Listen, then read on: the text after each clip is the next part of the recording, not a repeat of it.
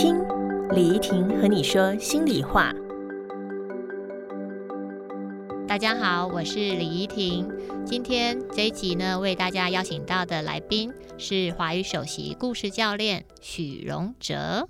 各位听众朋友，大家好，我是许荣哲。好，很高兴这个许荣哲老师今天可以来到这个节目哦。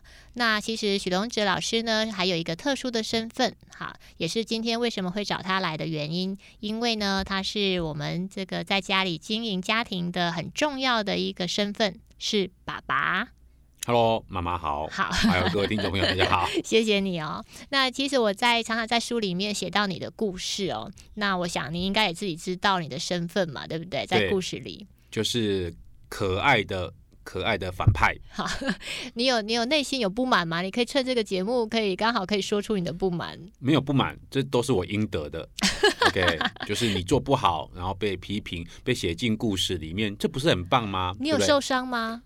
没有受伤哎、你一点受伤都没有，完全没有。这因为这曾经就是哦，曾经犯过的错误，那有人帮你记录下来，然后他可以抽成书，哦，我觉得这太棒了。哇，我好感动哦！其实我要很谢谢你，有成就了我这个很多书的这个内容，这样。因为要是没有你，我可能没有那么多内容可以写。尤其是其实，在家庭里面，呃，你经常是我们家的一个很特殊的存在，对就是包含有的时候小朋友吵架，然后你跳进去帮某一个孩子做这个维护的时候，你反而最后变成了所有人，就是所有孩子的敌人。你自己有发现吗？有这个，我我举个例子好了，就是我为什么会反复犯这种错呢？就是因为我是那个男性，然后我是一个理工脑，就是哦，所以对我而言，这个世界上的逻辑不就是应该铲奸除恶吗？这世界上的逻辑不应该就是济弱扶倾吗？所以当两个孩子吵架的时候，我们就要保护小的。OK，老大跟老二吵架，保护老二；然后老二跟老幺吵架，就保护老幺。可是我就带着这种理性逻辑去怎样去处理事情的时候，就满头包，满头包。好，那这个例子太多了。有一次，好、就是不是有一次，还是每一次都这样。经常啊，，对，就是老大跟老二吵架，那紧接着我就会出言，怎样维护老二。我记得，对我记得有一次就是那个妹妹川川突然说。我要换一个姐姐，我要换一个好姐姐。你还记得当时你怎么跟她说吗？对啊，我就说好啊，那就应该换一个姐姐。然后当时我二女儿川川认识了一个非常可爱的好、小女孩，好、叫葛爱。然后他们两个情感感情很好，我就说那你就认这个葛爱姐姐当你的姐姐啊，对不对？当亲姐姐，那个姐姐会打你，那你就不要认她当姐姐。那这个葛爱姐姐很可爱，对你那么好，那你就应该让她当姐姐。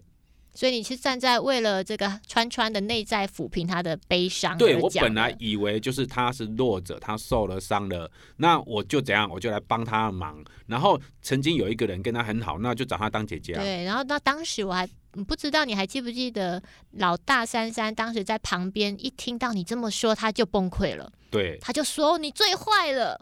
对，我想说，你可以打人，可以骂人，那那换人家来当姐姐，那不是对你一件很好事情吗？照道理说，应该哎，好像川川应该要感谢你帮他出言正义的直言，这样。对可是事实上，后来川川却突然也跳出来骂你，哎，对，所以我就说了，就是我为什么会反复犯这个错，是因为这就是一种理性思考的麻烦之处，就是。这个这个理性思考，在这个世界的准则上，它可能是有用的，在一个普世价值可能是有用的。可是，当它涉及到一个情感或亲亲人之间的关系，有情感的勒索、情感的那个包袱、情感的连连结之后，我所有的理性思维就完全没有用。所以，男性对于处理亲子问题，这困扰非常非常多。原因是因为他们在外面做的事情，这样做都是可以的，都是对的，然后大家还称赞他。可是回到家用同样的方式去做的时候，就满头包。因为偏偏亲子问题不能分对错，对一旦分对错，你就对立了很多亲子关系。对但我刚刚在听你这样讲的时候，突然对你有一个很大的好奇，因为你刚刚说老大打老二就要维护老二，老二欺负老三就要维护老三。我突然想到，哎，你在家庭里面不是老大吗？对啊，那你跟弟弟打架或吵架的时候，爸爸也都是维护老二或比较小的吗？其实还好，因为我我跟我弟弟妹妹他们都差的只有差一岁，所以我爸爸状况是这样的，就是我如果有有打架的话，就是两个一起处罚，两个一起，处罚都几乎都是每次都是两个一起处罚，不问原因一起处罚。那这个这个样的方式的面对，会让你跟弟弟比较以后比较不会打架吗？其实不会啊，我觉得换个逻辑来讲，就是小孩打架、小孩就是吵架，这个可能几乎是一种天性，嗯难以避免的。所以我后来其实有学乖了。好，就是怡婷老师里面有一招，我觉得对我这种理性的人最有用的一招，叫让问题跑一回，嗯，最好让问题跑个三年、五年、十年。三年五年就不用回来了对？，就是好 三年五年，对对对。所以我有时候开玩笑说，让问题跑一回，最好跑一年、两年、三年、十年。OK，那就会有人说，那你们亲子关系就就不和谐啊？嗯没关系，我说等他们长大之后懂事了，我们再来和解。等一下，龙哲，你是认真的吗？呃，这个当然有点夸张了一点点啊，但其实有点接近。就是问题就是他们在吵架的时候，我不要介入，不要我就立刻介入、啊。对我就在旁边一直忍着，忍着，忍着，忍着，忍着，忍到后面会发生一件很神奇的事情，嗯这两个姐妹就爆出笑声了。啊，她自己解决了，她自己解决了，于是我就是涨红的脸就慢慢消了，慢慢消了，消了。其实有有的时候让问题跑一会儿，很重要的一个这个前提是，为什么要让问题跑一会儿？因为你情绪已经在气头上了。哦，对所以当你如果在这个时候冲出来的话，都不会太好听。对，所以基本上是这样的，就是说当当外面有两个人在冲突的时候，对不对？然后我是济弱扶倾的人，我就应该立刻出手相救。可是因为家里的这种姐妹之间的冲突或亲子的冲突，基本上就是他们就是亲人，他们终究是亲人。讲一句比较直接的话，就是床头打，床床尾，床头吵床头吵，床床尾和。姐妹其实也是这样，不会差到哪里去，一定都会在一起的。对他们一定会在自己找到一个和谐的关键点，自己平和起来。所以我后来每次发现，我每次的插手都白搭了。啊，对，白费力气的，其实不用插手的，他们都会好的。十次有九次会自己好起来。那其实我在学萨提尔的这个学习的旅旅程上面已经九年了。其实我从没有学到学了九年，我想就是趁这个节目问一下，你觉得我的改变在哪里？你的改变在哪里啊？就是我举个例子好了，就是说，以前我一直觉得我是一个脾气蛮温和的人，然后看到那个姐妹吵架，我还是不小心就频频介入。嗯，可是我就发现，就是当我要开始要转头的时候，要骂人的时候，我太太就是你啊，就是会突然伸出手来握住我的手，哇，就是我怎么那么深情？对对对对我是现在要干嘛？不是深情，就是说让问题跑一会儿。我是就是你不是告诉我说拦着你，不要冲动。你不是告诉我不要出手介入，你是那个一握手我就知道，对，让问题跑一回，嗯所以那个瞬间我就知道不是我的事情，现在不是我的事情，而且我一旦出手之后就变成我的事情了。对，对，因为有很多妈妈也会来跟我们提问说，就跟我提问啦，就是我要如何改变先生？先生都不听话，嗯然后先生的教养方式都对孩子都不太好。那因为你在这里，我就想要问一下，你在教养孩子的时候，我在旁边，我有约束你或管束你，或者是批判你吗？就是在你跟孩子有冲突的时候，我的位置或者是我面对你的方式是什么？我觉得你的位置比较像是一个降温器。嗯那个降温器有两种嘛，一个就是你手伸出来，我就知道哦，让问题跑一会哦，仿佛就是一个暗示，OK。安全防对护锁。然后第二个就是我老婆在这里的，我干嘛处理？我老婆是亲子专家，我处理个屁，OK。所以基基本上它就两个两个概念嘛，就是看到你的动作，我就想起你书里面的一个讯号、哦，然后再看到你的脸，就知道这个人比我会处理，铲奸除恶就不用靠我了，OK。所以这两个讯息对我而言其实是很重要的。嗯，可是我比较想问的是，因为很多妈妈她在面对爸爸就是先生的教养方式不对的时候，她都会跳出来说：“哎，你其实不应该这样嗯做。嗯那我想问的是，我在家庭里面，你有受到教养上的约束吗？其实没有啊、就是嗯，我不能说完全没有啦，就是说，但是我瞬间一想，其实真的是也没有想到特别你有去告诉我该怎么做，或是不该怎么做，而是因为你都会去做。但就是一种身教，你做了样子之后，然后给我看，我也看到了。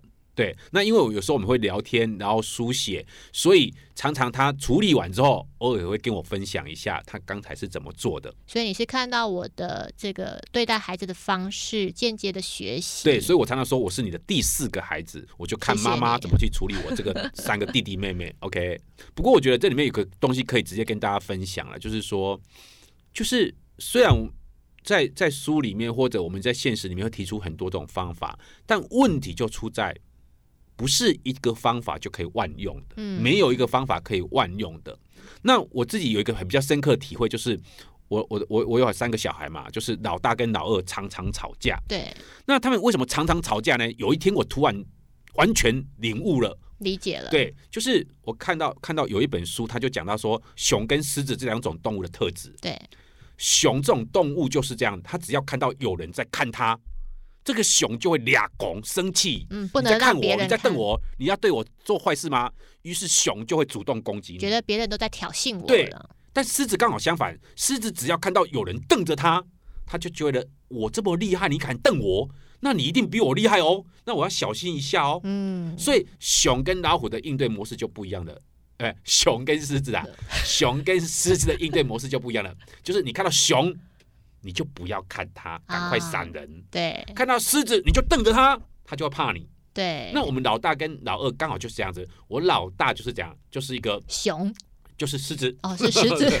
我的老大就是狮子，他就是怕坏人，对，欺负弱小，这个他最会的，就是怕坏人。有人这样讲自己的女儿吗？OK，他就是真的很怕坏人。可是对于妹妹这种比较弱小的动物，他就哦呃展现姐姐的威风，嗯他，不是就是一种狮子吗？狮子对，那妹妹就是哦也很白目，对不对？妹妹比这个人，较纯真天真。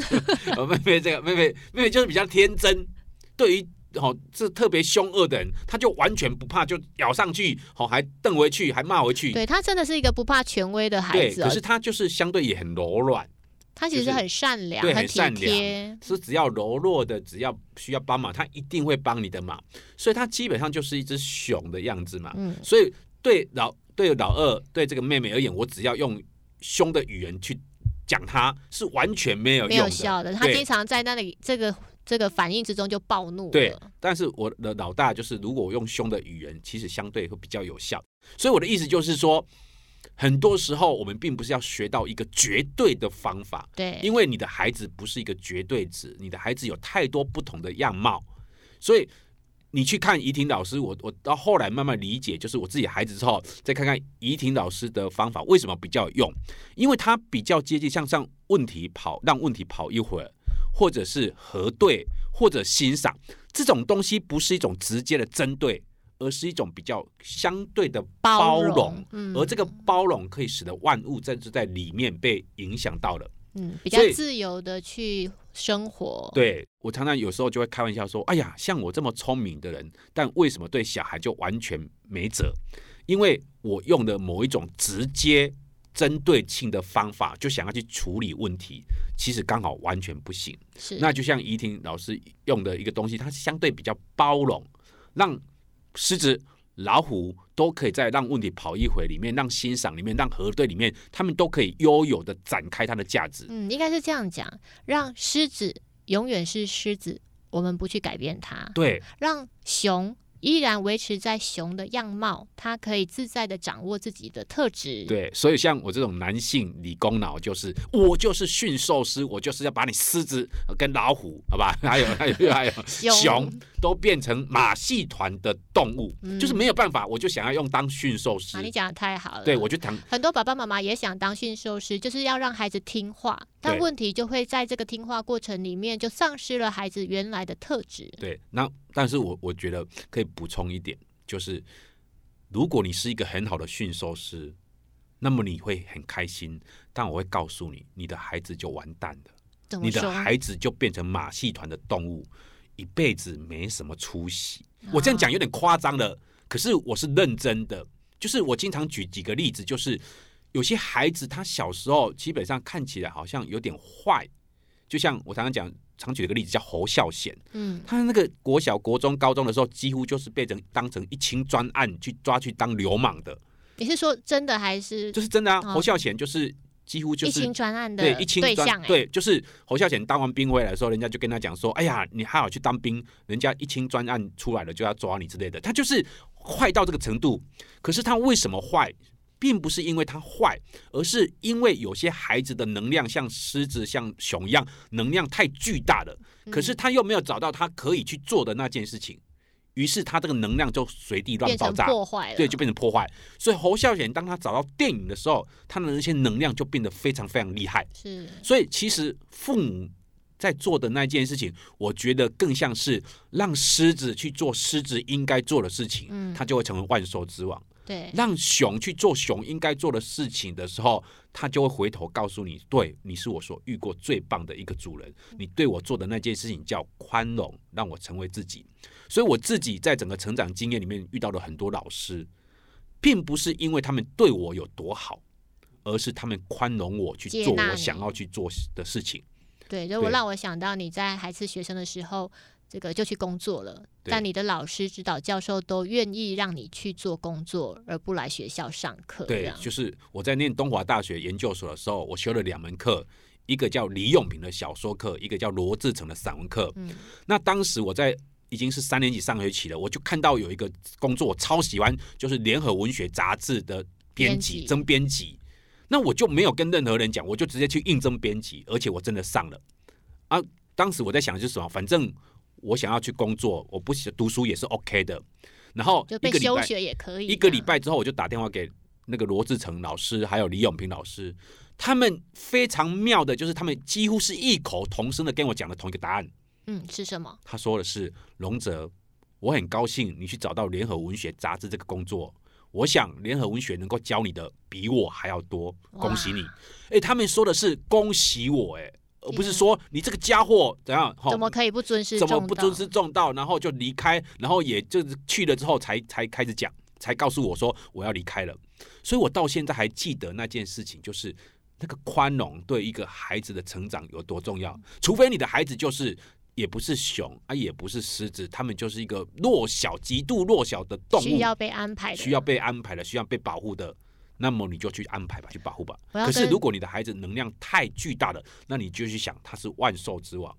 我我想这个，你刚刚在讲到罗志成老师跟李永平老师是如何包容你的时候啊，我要跟听众朋友稍微偷偷的跟你们说，荣泽老师刚刚在谈的时候，眼眶都是红的、啊，所以我想他们对你的包容是非常有。力量的、有能量的，让你一直记在心里面的，可能也因为他们的包容跟接纳你的这个在年轻时候的各式各样的出花招，所以你才能有今天的成就。可是你看，你却念念不忘的都是他们。是，所以我说你的压制有时候是你想要成为自己的驯兽师，成为自己嘛，是，而不是为了孩子。所以我说那个压制来自于说我不要你们吵闹，不要你们影响我。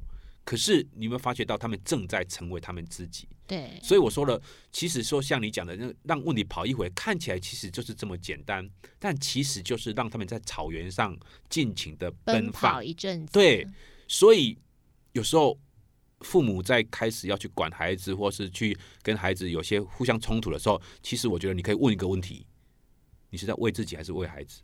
嗯，很好的问题。对。有的时候我们就很怕孩子太吵，因为我们想要亲近，对所以有的时候介入的时候反而是我想亲近，而不是你不可以吵架。对但事实上，就像荣泽说的哦，如果当孩子在年幼的时候太乖、太听话，事实上这样的孩子，其实在长大的过程，他可能就比较丧失了勇气，或者是去尝试，或者是去碰撞去碰撞。对，所以呃，反过来说，如果在年幼的时候，他是一个比较呃勇于去尝试、勇于去碰撞的孩子，相对的，爸爸妈妈就会比较头疼，因为他可能冲突会不断。可是相对的，他的创造力也会比较好。对那其实萨提尔在这个做智商的时候，或者是他在接个案，有很多时候他看到的个案，其实他看待的不是事件。永远都是这个个案本身的内底的冰山里面的层次，所以他经常说，人跟人之间，或者是一个人，他其实都是像钻石一样晶晶亮亮的。那行为只是我们看到的样貌。不代表是他自己的内在的样貌，所以萨提尔带领很多人去看到人的样子，非常的珍贵的时候，如果我们看待孩子，也是去看待孩子内在的精亮之处，其实不用改变他们，只要放手去做他们也就够了，对吗？嗯，没错。好，那在最后我还要做一个小小的提问哦。呃，就是在最近这个疫情期间，我们跟孩子的之间的相处都增加了，那可能摩擦也增加了。因为荣哲也跟着我学习了萨提尔也有九年了吧？因为我学习了九年了，在这个疫情的期间呢，呃，我发现我们家在相处的时候也会有摩擦。那可是我看到的比较好的样子是，譬如说像我们前一阵子全家人换水杯了。好，那这个水杯是这个愤怒鸟的马克杯，然后在这个过程里面呢，孩子不小心的走过去就碰撞了几个杯子，这样我们总共那一套马克杯有八个杯子，然后在短短的一个礼拜内，从八个杯子变剩下四个杯子了，就是在过程里面都碰坏了、撞坏了，然后小朋友走过去不小心打破了。那我还记得最后一最后第四个打破。杯子的是三三，在打破杯子之前，我记得这个荣哲，你还有提醒他说：“哎，三三小心哦，杯子在你旁边哦，你走过去要小心一点哦，不要碰到它哦。”好，那你讲完以后，三三走过去就又碰到了，就破掉了。那其实我觉得，我我本来以为就是这个，你才刚刚讲完，面对孩子打破马克杯，应该会有很大的怒气，可是你并没有哎。你只是对他说：“哎，你怎么走过去又不小心又打破了？”好，其实，在过去你是会为这种事情而情绪化的，是愤怒的。可是，你看，走到今天，你已经面对一个打破的杯子，你可以只是告诉他：“不是叫你小心了吗？你怎么又不小心了？”这个过程，你可不可以这个聊一聊你是怎么转变的？因为有太多太太。好希望先生也转变哦，嗯，但是他们都没有办法让先生转变。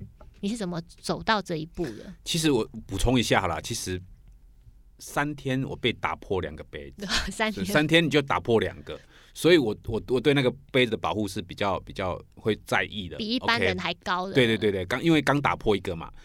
可是我想要讲一件事情，就是萨提尔。我我以前在你在学萨提的时候讲到一句话，让我印象太深刻了，就是所有的问题都是自己的问题。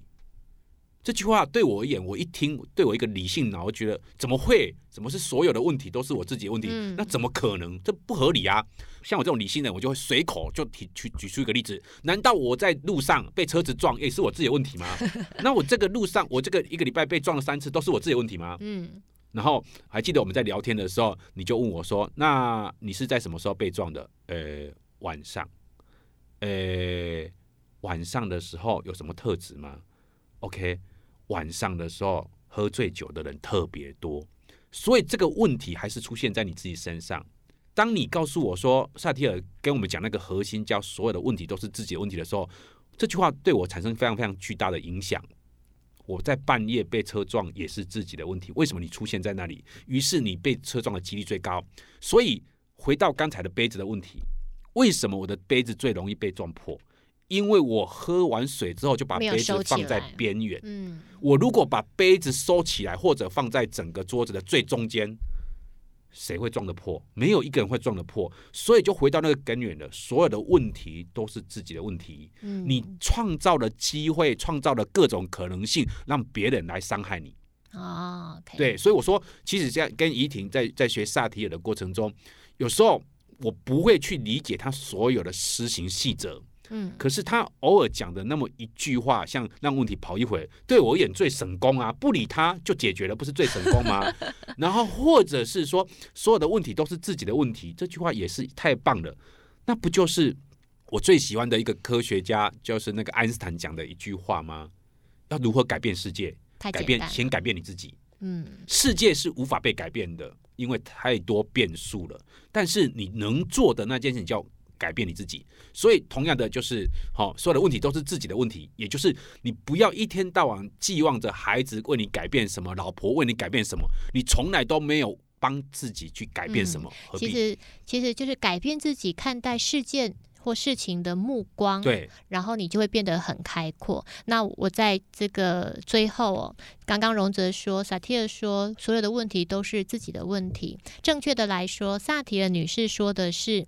所有的问题都不是问题。